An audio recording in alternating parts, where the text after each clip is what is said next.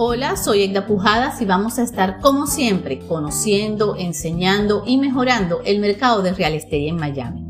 Hoy vamos a hablar de la precalificación para el préstamo. Sí, porque en este caso el orden de los factores sí altera el resultado. Y les explico. Me pasa con frecuencia que cuando empiezo a trabajar con un cliente nuevo le cuesta entender por qué tiene que precalificarse para un préstamo antes de haber encontrado la casa que le gusta. La verdad es que iniciar un proceso de compra buscando casa solamente funciona si vas a comprar una propiedad de contado o en efectivo. De lo contrario, el primer paso es precalificarte para un préstamo y para que entiendas las razones te pongo un ejemplo súper sencillo. Imagínate que encuentras la casa de tus sueños.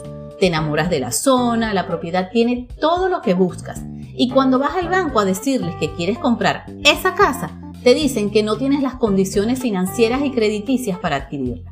En ese momento vas a haber perdido todo tu esfuerzo de búsqueda de propiedades y te vas a sentir sumamente frustrado.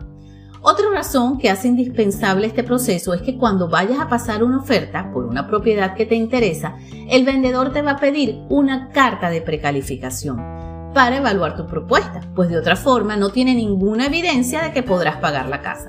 De hecho, tu agente de bienes raíces deberá presentar tu oferta junto con esta carta de precalificación. Te preguntarás entonces, ¿qué nos dice esta precalificación? En pocas palabras, te va a decir hasta qué precio puede costar la casa que vas a comprar, cuánto te prestará el banco sobre este monto, a cuál porcentaje de interés, cuál tipo de hipoteca te conviene más y también te dará un estimado de cuáles serían tus pagos mensuales. Una precalificación te proporciona una cifra clara y exacta de cuánto puedes invertir en tu nueva casa. Te ayuda a establecer límites realistas y a tomar decisiones financieras informadas. Incluso puede ayudarte a mejorar tu perfil de comprador, pues al conocer tu situación crediticia financiera puedes tomar medidas para fortalecer tu posición antes de buscar la casa perfecta. Y es que antes de comprar una casa debes asegurarte de tener una condición financiera lo más favorable posible. Por ejemplo, debes cuidar y fortalecer tu crédito pagando deudas atrasadas y saltos altos, realizando tus pagos a tiempos y evitando endeudarte en más del 30% del total de tu capacidad crediticia.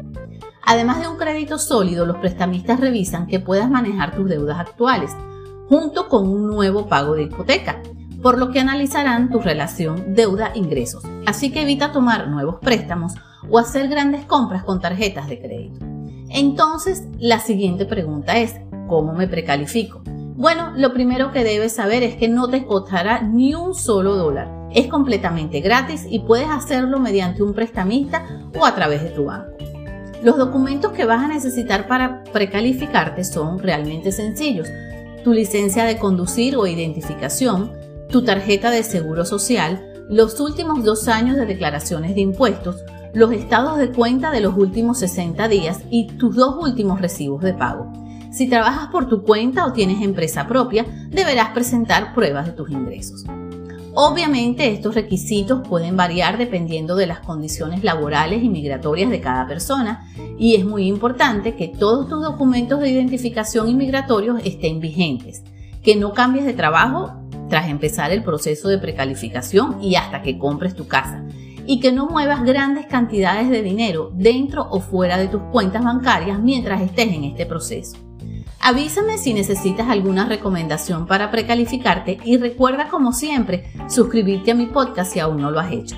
Esto es todo por hoy, hasta un próximo episodio.